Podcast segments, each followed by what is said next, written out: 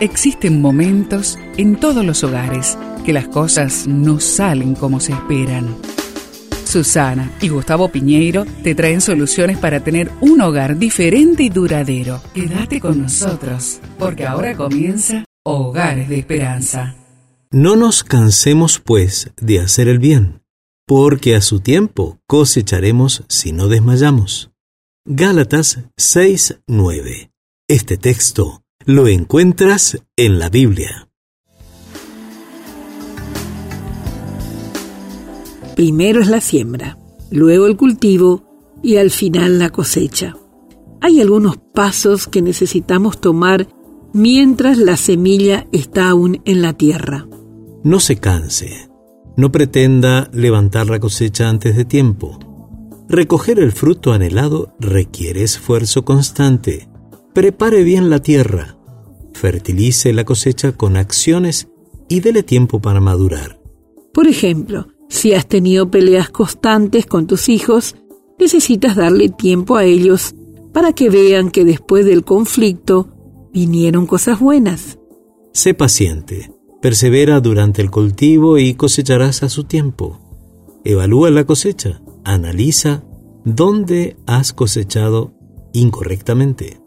A medida que vamos descubriendo áreas en donde no hicimos bien, necesitamos arrepentirnos. Cuando nos arrepentimos es como si hiciéramos una poda. Desechamos lo que nos sirve para dar oportunidad a nuevas actitudes, acciones y valores que al final de cuentas nos darán abundante cosecha de bendición. Dios restaura las áreas donde los frutos no deseados han crecido yo les restituiré los años que comieron la oruga, el pulgón, el saltón y la langosta, mi gran ejército que envié contra ustedes. Joel 2.25.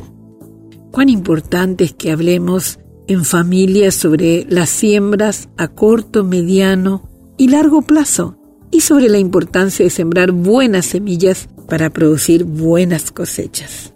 Construir y reparar relaciones lleva tiempo. Vamos a orar. Bendito Dios Todopoderoso, enséñame a saber esperar en ti para obtener los resultados deseados de mi siembra. Y te lo pedimos juntos en el nombre de Jesús. Amén.